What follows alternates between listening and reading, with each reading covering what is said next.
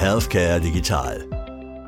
Der Podcast zur Digitalisierung im Gesundheitswesen.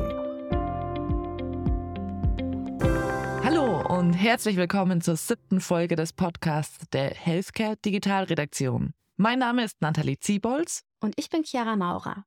Heute geht es um einige gesetzliche Vorgaben. Wir beschäftigen uns unter anderem mit den europäischen Gesundheitsdaten, dem Krankenhaustransparenzgesetz und der telefonischen Krankschreibung. Außerdem sprechen wir mit Professor Jochen Werner, ärztlichem Direktor des Uniklinikums Essen. Fangen wir doch erstmal mit den europäischen Geschehnissen an. Vor knapp eineinhalb Jahren hat die EU den europäischen Gesundheitsdatenraum angekündigt. Und in den vergangenen Wochen ist hier einiges passiert. So haben die EU-Ausschüsse eine Stellungnahme des Parlaments, die vor allem den Bürgerinnen und Bürgern die Kontrolle über ihre Daten geben soll, beschlossen. Für die sogenannte Sekundärdatennutzung ist demnach die ausdrückliche Zustimmung der Patienten notwendig. Für andere Daten ein Opt-out-Mechanismus vorgesehen. In ihrem Positionsentwurf sprechen sich die Abgeordneten zudem dafür aus, dass Bürger und Bürgerinnen Entscheidungen der für den Zugang zu Gesundheitsdaten zuständigen Stellen anfechten können sollen. Außerdem wurde die Liste erweitert, in der bestimmte Verwendungszwecke ausgeschlossen werden. Bisher galt das Nutzungsverbot beispielsweise für Werbung oder Entscheidungen mit Auswirkungen auf Leistungen und Versicherungen. Neu hinzugekommen ist jetzt die sekundäre Verwendung etwa auf dem Arbeitsmarkt oder für Finanzdienstleistungen. Das ist, glaube ich, auch wirklich wichtig, damit Bürger und Bürgerinnen Vertrauen in den Datenraum haben. Es gibt aber tatsächlich noch ein paar Neuerungen, die der Europäische Rat ein paar Tage später vereinbart hat. Dabei geht es primär um den Datenaustausch. Die bestehende Infrastruktur MyHealth.eu wird um die neue Plattform HealthData.eu erweitert. Diese soll ermöglichen, dass Forscher und politische Entscheidungsträger auf die anonymisierten Gesundheitsdaten zugreifen können. Geregelt wird der Zugriff durch eigens dafür eingerichtete Gremien, sogenannte Health Data Access Bodies. Sie sollen die Anträge prüfen und Genehmigungen erteilen. Grundvoraussetzung für den Datenaustausch ist natürlich, dass unterschiedliche Systeme Schnittstellen zueinander haben, sie also interoperabel sind. Dafür schreibt die Verordnung vor, dass alle elektronischen Patientendatensysteme den europäischen Standards für den Austausch elektronischer Gesundheitsdaten entsprechen müssen. Und mal wieder leiten wir von einem Thema zum anderen über, indem wir unseren Fokus verkleinern. Heute von EU-Ebene auf Bundesebene. Denn auch hier hat sich gesetzlich etwas getan. Ja, oder besser gesagt, etwas hat sich eben nicht getan, nämlich der Klinikatlas oder eher das Krankenhaustransparenzgesetz, das die Grundlage für diesen legen sollte. Erst dachte man, ja, jetzt kommt das Gesetz, nachdem es im Bundesrat einen Beschluss zugunsten dazu gab. Jetzt hat der Bundesrat dem Vorhaben allerdings einen Strich durch die Rechnung gemacht. Nach der Bundestagsentscheidung hat man der Sache vielleicht einfach doch ein bisschen zu optimistisch entgegengeblickt, aber zugegeben, der durch das Gesetz in Aussicht gestellte Klinikatlas hat schließlich auch großes Potenzial. Zumindest verspricht das Bundesgesundheitsminister Lauterbach immer wieder. Er erklärt, Patientinnen und Patienten haben ein Recht zu erfahren, was Kliniken leisten. Mit dem interaktiven Klinikatlas machen wir die Qualität der Krankenhäuser transparenter und stärken so die individuelle Entscheidung der Patientinnen und Patienten. Konkret soll der Klinikatlas also Patientinnen und Patienten bei der Auswahl eines geeigneten Krankenhauses unterstützen, indem er aufzeigt, welche Leistungen in welchem Krankenhaus in welcher Qualität angeboten werden. Und das dauerhaft verständlich und barrierefrei. Außerdem soll er auch über andere Faktoren Auskunft geben, etwa über vorgehaltenes ärztliches und pflegerisches Personal oder Komplikationsraten für ausgewählte Eingriffe. Und dass das für Patientinnen und Patienten eine enorme Erleichterung wäre, sieht auch der Bundesrat. Warum aber hat das Transparenzgesetz in der Abstimmung dann keine Mehrheit gefunden? Naja, das hängt mit einem anderen Bestandteil des Gesetzes zusammen. Dabei geht es nämlich um die vorgesehene Unterteilung des Klinikangebots in sogenannte Leistungsgruppen. Diese sollen eigentlich dazu dienen, die angebotenen Leistungen in den Krankenhäusern differenziert auszuweisen. Dieses System ist auch in NRW bereits erfolgreich und darum dienen diese Leistungsgruppen auch als Blaupause. Allerdings sind Bund und Länder gerade mal dabei, sich darauf zu verständigen, wie die Unterteilung ausfallen soll. Karl-Josef Laumann, der Gesundheitsminister in NRW, erklärt dabei auch, dass es einfach zeitlich nicht machbar ist. Der Klinikatlas soll ja schließlich ab Oktober 2024 bereitstehen. Allerdings sagt er, brauchen die Länder, die gerade erst mit der Festlegung der Leistungsgruppen angefangen haben, dafür mindestens zwei oder drei Jahre und erst dann sei so ein Gesetz auch richtig. Und auch die finanzielle Lage der Kliniken war für den Bundesrat ein Hemmschuh. Die Landesbasisfallwerte sollen angepasst werden. Allerdings findet Schleswig-Holsteins Gesundheitsministerin Kerstin von der Denken, dass es zunächst eine Übergangsfinanzierung und die Krankenhausreform brauche, bevor das Transparenzgesetz kommen könnte. So oder so, Bundesgesundheitsminister Karl Lauterbach ist natürlich schwer enttäuscht, dass das Gesetz nicht durchgegangen ist. Er hatte bereits vorher schon gewarnt, dass das Gesetz nicht ausgebremst werden sollte und dass das auf Kosten der Patientinnen und Patienten ginge, die ein geeignetes Krankenhaus für eine Krebstherapie suchen. Trotzdem hoffe man natürlich, dass man das Gesetz jetzt dennoch zügig durchbringen könne. Ein Kompromiss finden könnte etwa der jetzt angerufene Vermittlungsausschuss. Dieser kann zwar keine Gesetzesänderung beschließen, aber Vorschläge zur Lösung des Konflikts machen. Und wenn diesem sowohl der Bundesrat als auch der Bundestag zustimmen, dann kann ein Gesetzestext auch entsprechend angepasst werden. Aber zumindest ein Erfolg hat Lauterbach doch zu verzeichnen. Die telefonische Krankmeldung ist zurück. Nach einer Entscheidung des gemeinsamen Bundesausschusses GBA können Patientinnen und Patienten mit leichten Erkältungssymptomen sich wieder per Anruf krankschreiben lassen. Das ist ja an sich nichts Neues und dürften die meisten auch schon mal gemacht haben, nämlich während der Hochzeit der Pandemie. Also zumindest habe ich das gemacht. Ja, ich auch. Jetzt schnellen die Corona-Fallzahlen ja auch gerade wieder in die Höhe. Und dadurch, dass jetzt wieder nicht jeder mit leichten Erkältungssymptomen zum Arzt muss, werden unnötige Arztbesuche vermieden, Ärzte und Patienten entlastet und Bürokratie abgebaut.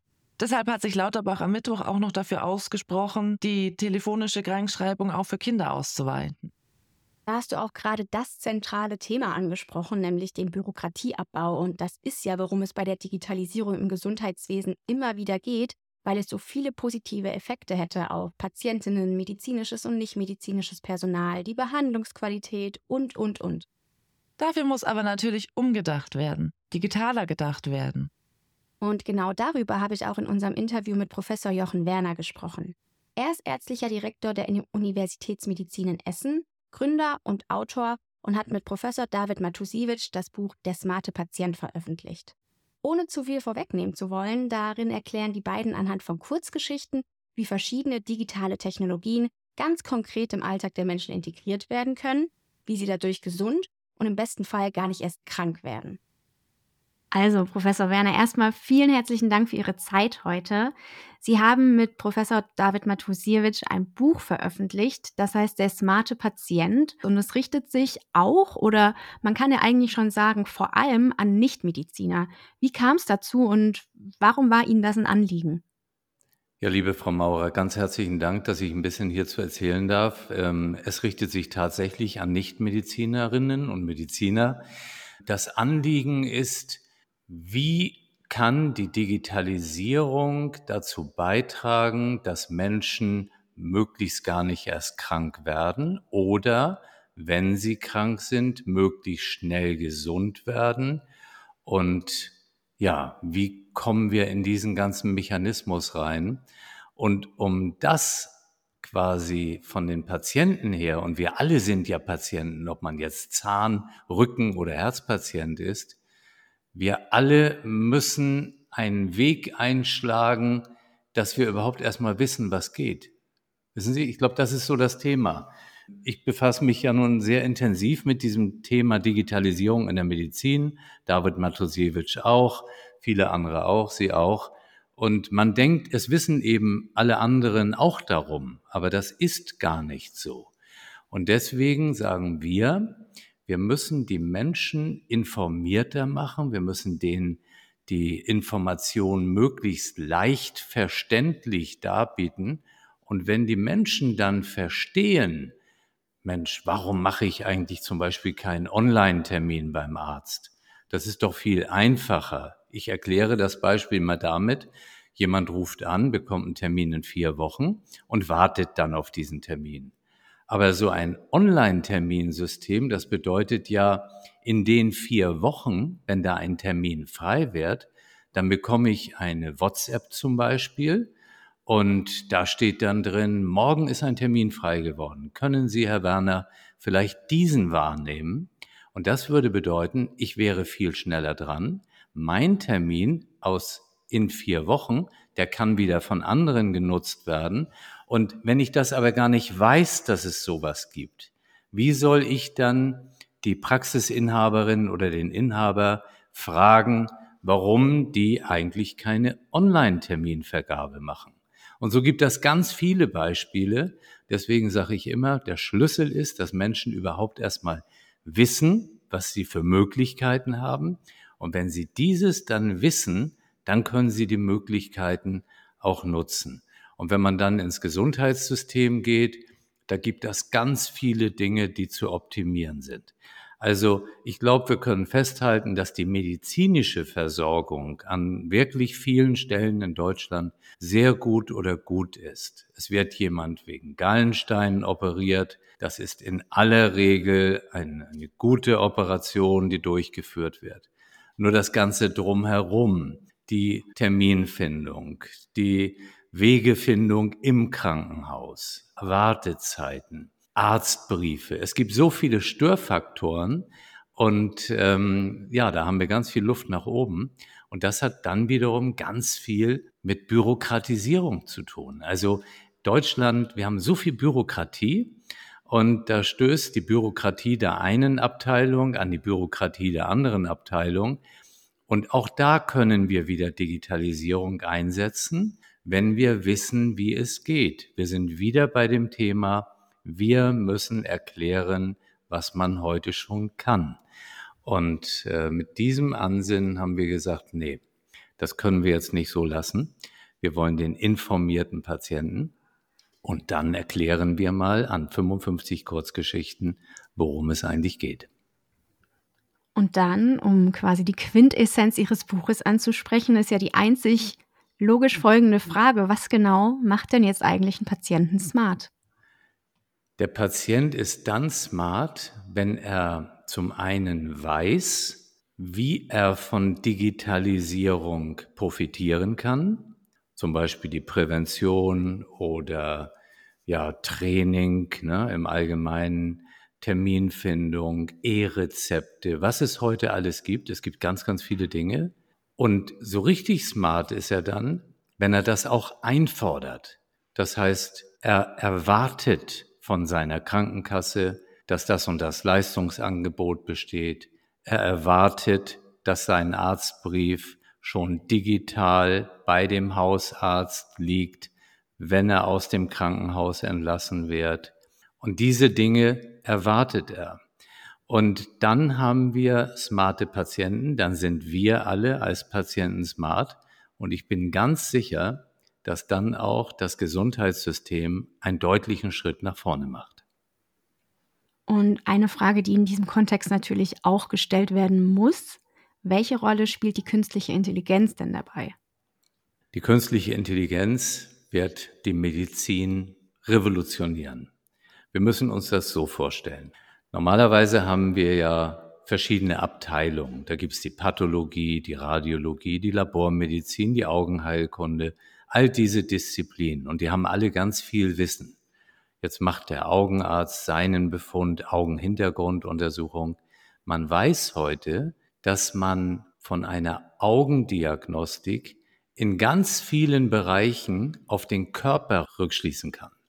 Ne? Also es geht jetzt nicht nur darum, dass der Augenarzt feststellt, das ist ein grauer Star oder ein grüner Star oder da gibt es irgendwelche Degenerationen am Augenhintergrund, es geht darum, dass man die Befunde, die der Augenarzt erhebt, möglichst komplett in quasi ein Befundsilo, so nenne ich das mal, gibt. Und in diesem Befundsilo münden auch alle anderen Befunde.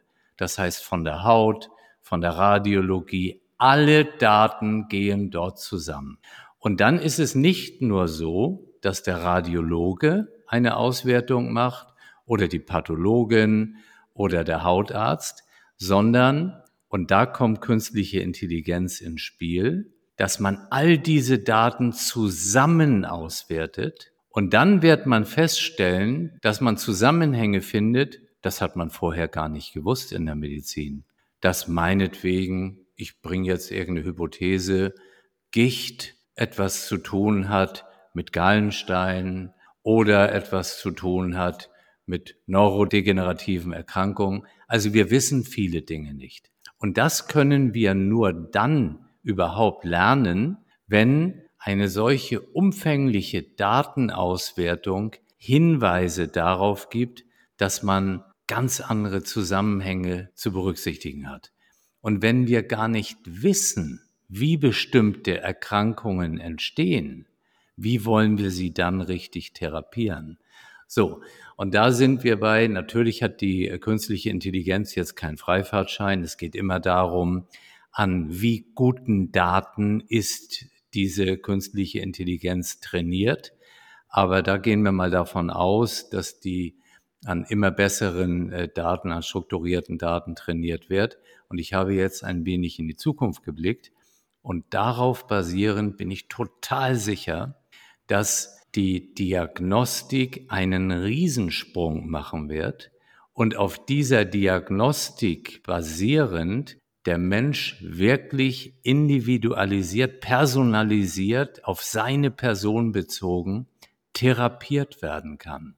Und ähm, das ist ein Riesenschritt, der dann passiert.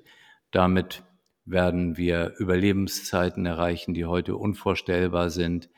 Wir werden Zusammenhänge in der Medizin erkennen, die Medikamente zum Einsatz bringen, die man heute für bestimmte Krankheiten noch gar nicht richtig im Hinterkopf hat, ja, weil man die Zusammenhänge nicht sieht. Und damit ist die Medizin vor einem riesigen Sprung. Jetzt haben Sie schon so ein bisschen einen Teil meiner nächsten Frage angesprochen, denn es wird ja oft gefragt, wie hat sich der Alltag der Ärzte durch die Digitalisierung verändert? Ich möchte die ganze Frage mal ein bisschen anders stellen und Sie fragen, wie hat sich denn der Alltag der Patienten durch die Digitalisierung verändert und wie profitieren die davon? Ich finde Ihre Fragen super, Frau Maurer, und ich kann die nämlich mit einer Antwort beantworten. Und ich sage, in beiden Fällen sowohl für die Ärztinnen und Ärzte als auch für die Patientinnen und Patienten leider noch viel zu wenig. Die Ärztinnen und Ärzte sitzen vielfach immer noch und schreiben irgendwelche Briefe, die sie eigentlich gar nicht schreiben müssten, weil die Geschichte sich so entwickeln wird, dass man schon durch die Stimme, so wie ich jetzt rede, einen Arztbrief erstellt, der in sich dann auch noch eine gewisse Logik hat, der in sich dann schon beim Schreiben bestimmte Diagnosegruppen abbildet und so weiter. Sie sehen, wo das hingeht. Die Realität heute ist aber, dass noch viele Menschen an Computern tippen und irgendwelche Briefe zusammenfassen, was unfassbar viel Arbeitszeit kostet. Und das ist nur ein Beispiel im Tagesablauf. Die Patientinnen und Patienten, die dürften eben heute schon, wenn man die Digitalisierung in Deutschland vorangetrieben hätte, viele Erleichterungen spüren, Wartezeiten. Es kommt jemand irgendwo in eine Notaufnahme oder so. Da ist ja dann erstmal Intransparenz hoch 10. Viele wissen gar nicht, warum warten sie so lange. Man könnte das hervorragend abbilden. Man bräuchte Monitore. Man sieht, wo man ist. Man sieht, wo ist die Blutprobe von einem. Wann ist dann das Ergebnis zu erwarten? Und diese Prozesse die müssen dann auch noch ineinander gefügt werden. Natürlich wird die Digitalisierung allein nicht alles ja digital machen. Natürlich muss man Prozesse erstmal optimieren, aber wenn man die dann optimiert hat, dann müssen wir dort, wo es geht, die Prozesse eben auch digital umsetzen, digitalisieren. So, und in diesem ganzen Kontext haben wir eben noch sehr viel Luft nach oben. Deswegen leider gibt es noch zu wenig Nutzen. Aber immerhin, es sind ja schon ein paar Dinge passiert. Ich habe vorhin das E-Rezept angesprochen, das so langsam an Akzeptanz gewinnt. Aber was wir ja auch noch völlig unzureichend haben, ist die sogenannte elektronische Patientenakte, wenn man sich überlegt, wie wenige die überhaupt nutzen und ähm, ja, wie schlecht nutzbar sie eigentlich noch ist. Also auch da wenn wir das hätten, dann würden viel mehr Menschen davon profitieren, weil Ärztinnen und Ärzte und auch Pflegekräfte hoffentlich dann auf die Daten zurückgreifen könnten und damit gewährleistet wäre, dass die Patientinnen und Patienten eine viel höhere Sicherheit in der Behandlung bekämen, weil die am Schluss ihre Daten eben auch irgendwo gut aufbewahrt, aber auch genutzt wissen müssen. Und da haben wir noch einiges zu tun. So, Professor Werner, Sie sind ja nicht nur Autor, was Sie hier erzählen, kommt ja nicht von ungefähr. Sie sind auch Mediziner und ärztlicher Direktor an der Uniklinik in Essen. Was sind denn Ihre Visionen für die Zukunft Ihres Smart Hospitals und für die Digitalisierung im Gesundheitswesen generell? Also das Wichtigste ist ja, wenn ich gefragt werde, sagen Sie mal, was ist eigentlich Smart Hospital? Dann sage ich, Smart Hospital bedeutet in der Regel im Krankenhaus, das gilt aber auch für bestimmte andere Einrichtungen im Gesundheitswesen, dass man alles versucht, viel mehr vom Menschen her zu denken und zu planen. Und der Mensch ist in dem Fall der Patient, aber auch die Angehörigen und natürlich die Mitarbeitenden. Und dann sagt man, das Ziel dieser Behandlung oder das Ziel der Vorstellung im Krankenhaus oder, oder, oder, das ist so und so festgelegt und für diesen Schritt kann ich Digitalisierung anwenden. Wir wenden dann also die Digitalisierung an im Grunde als Hilfsmittel. Das ist der eine Punkt Smart Hospital. Der andere Punkt ist, dass wir in einem Smart Hospital versuchen, wirklich die Daten der Patientinnen und Patienten optimal auszuwerten und damit auch eine wirkliche datenbasierte Medizin zu betreiben. Das ist super wichtig. Und das bedeutet, dass man dann nicht nur auf diesen kurzen Krankenhausaufenthalt fokussiert, sondern versucht, die Menschen auch nach dem Krankenhausaufenthalt zu begleiten. Das heißt, es geht dann weiter mit einem Smart Hospital at Home. Dass man also sagt, es bricht nicht ab, der Entlassungstag, danach weiß man im Krankenhaus gar nichts mehr. Das Ganze überträgt man der Reha oder den Hausärzten. Aber das ist ja nicht gut, wenn man forschen will. Ich möchte ja wissen, was ist denn mit dem Behandlungsergebnis? Und deswegen brauchen wir so einen Zyklus, der quasi aus dem Krankenhaus rausgeht und dann wieder im Krankenhaus ankommt. Das ist smarte Medizin. Da drin sind die smarten Patienten zu Hause.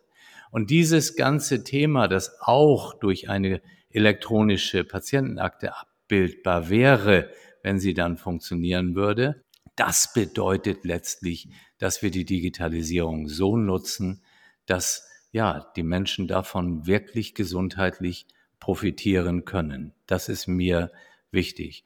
Das andere, was mir große Sorgen macht, in dem Zusammenhang auch immer noch zu wenig erwähnt wird, das ist, dass wir im Moment vor einem riesigen Thema stehen, das mit dem demografischen Wandel zu tun hat.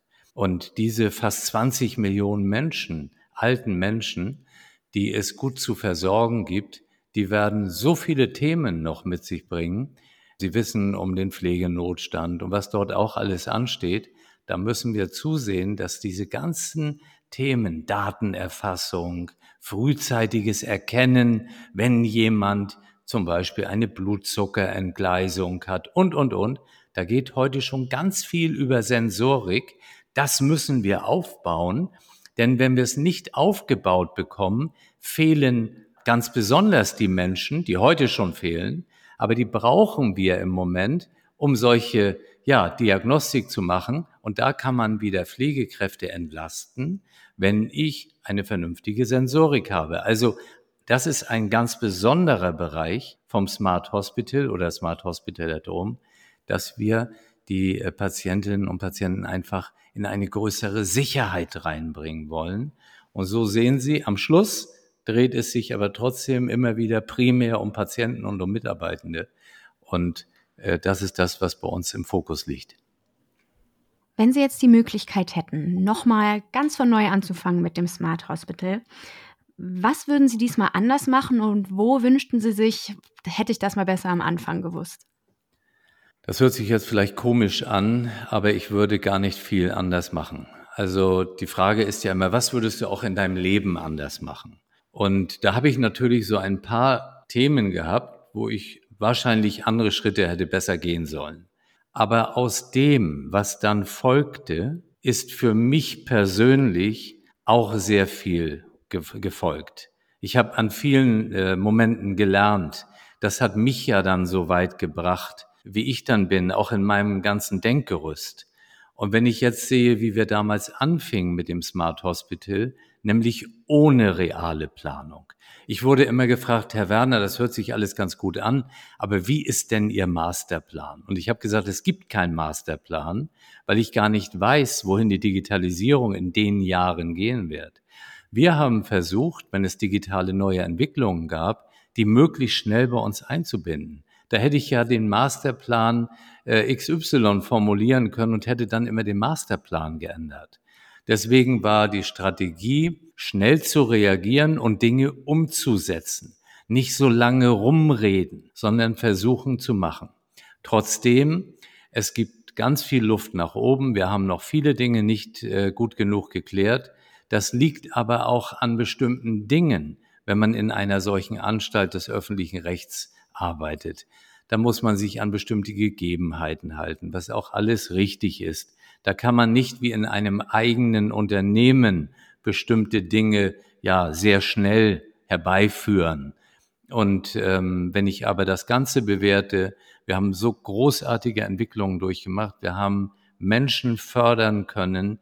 Ich habe ein exzellentes Team um mich herum. Und ähm, ich glaube, wenn ich was anderes gemacht hätte, hätte ich die vielleicht auch nicht so um mich herum. Und auf die möchte ich auf gar keinen Fall verzichten, weil das ist das echte Geheimnis vom Erfolg des Smart Hospitals. Die letzte Frage beginnen wir mit einem kleinen Rückblick und zwar auf das Big Bang Health Festival in Essen. Da haben Sie gesagt, dass es auf die Bestseller füllende Frage, vor welchen Herausforderungen die Digitalisierung steht, sehr viele Antworten gibt, aber man sich letzten Endes immer die Frage stellen muss, was tut denn überhaupt den Menschen gut? Und wie würden Sie die Frage beantworten? Also, was tut denn den Menschen vor dem Hintergrund der Digitalisierung wirklich gut? Ja, super Frage zum Schluss. Ähm, ich würde es so beantworten, den Menschen tun Menschen gut. Das ist für mich erstmal das A und O, weil äh, Menschen brauchen Menschen. Alles andere ähm, ist auch im Kern oft richtig, aber das ist so die Basis. Was bedeutet das? Ähm, ich habe es vorhin angesprochen, zum Beispiel Pflegenotstand. Wir haben zu wenig Pflegekräfte. Also muss ich doch sehen, wie entlaste ich die Pflegekräfte, die da sind, zum Beispiel um Bürokratie. Und wie bringe ich zusätzliche Arbeitskräfte auf die Station, die auch quasi zur Entlastung beitragen können. Ganz zum Schluss ist es dann der ideale Zustand, wenn die Pflegefachkraft mehr Zeit für den Menschen hat. Dann haben wir das erreicht, was wir wollen. Das kann man eins zu eins auf Ärztinnen und Ärzte übertragen. Also vor dem Hintergrund, wir müssen alles dafür tun, dass der Kontakt, wie man heute sagt, die Arzt-Patienten-Pflege-Patienten-Kontaktzeit möglichst lange ist dass man mal Gelegenheit hat, auch miteinander zu sprechen. Das gilt aber auch für die Arztpraxis, dass man im Vorfeld vielleicht schon so viel erfragt hat, vielleicht auch mit sogenannten Entscheidungsunterstützungssystemen, die sind oft KI-basiert, ja quasi gegengecheckt hat, dokumentiert hat, dass die Ärztinnen und Ärzte gar nicht bei Null anfangen, sondern eigentlich schon auf einem guten Pfad sind und das, was zwischen den Zeilen steht, was Menschen auch oft nicht verraten, was auch in bestimmten Anamnesebögen gar nicht erfasst wird, das dann zu identifizieren. Oder wie geht es mit der Therapie weiter? Dann kommen die Fragen, wie sind Sie eigentlich zu Hause untergebracht? Kümmert sich jemand um Sie? In welchem Stock wohnen Sie eigentlich? Wie kommen Sie da hoch? Das sind so alles Dinge. Natürlich, das kann man auch alles abfragen aber im Moment geht das noch unter. So, und vor dem Hintergrund, da glaube ich, hilft die Digitalisierung, dass wir die Menschen mehr zusammenbringen, dass wir aber auch die Medizin, die Gesundheitsversorgung sicherer machen, weil eines Digitalisierung ganz sicher erfüllt, das Ganze wird viel transparenter. Man sieht, was gemacht wurde. Man kann auch weniger vertuschen, was nicht gemacht wurde. Und vor allem liegen die Daten da, dass ich sie nutzen kann. Und das sind Riesenschritte. Und mir geht es darum, wenn man sagt, was wünschen Sie sich für die Medizin der Zukunft?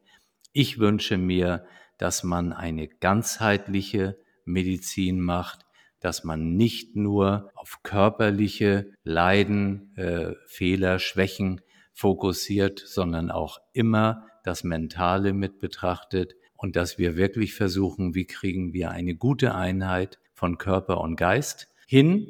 Und dazu braucht man so viel Wissen, aber auch so viel Empathie, Einfühlsamkeit, dass man diese Brücke zwischen Mensch und Mensch optimal abrufen kann. Super, dann danke ich Ihnen jetzt nochmal für Ihre Zeit. Vielen Dank. Digitalisierung birgt wirklich so unheimlich viel Potenzial, das ist den meisten wahrscheinlich überhaupt gar nicht bewusst. Das Ganze kommt aber eben auch nur wirklich an. Der Bedarf wird nur dann erkannt, wenn man es auch wirklich einfordert. Das hat Professor Werner ja auch ganz eindrücklich erklärt. Und wer noch mehr zu den Potenzialen wissen möchte, der kann das in seinem Buch Der smarte Patient am besten selber nachlesen. Das war's jetzt aber auch mit dieser Folge von Healthcare Digital. Vielen Dank, dass Sie auch heute wieder dabei waren. Neues von uns gibt es erst wieder im nächsten Jahr. Bis dahin bleiben Sie gesund und rutschen Sie gut ins neue Jahr. Und auch von mir eine besinnliche Adventszeit und einen guten Rutsch.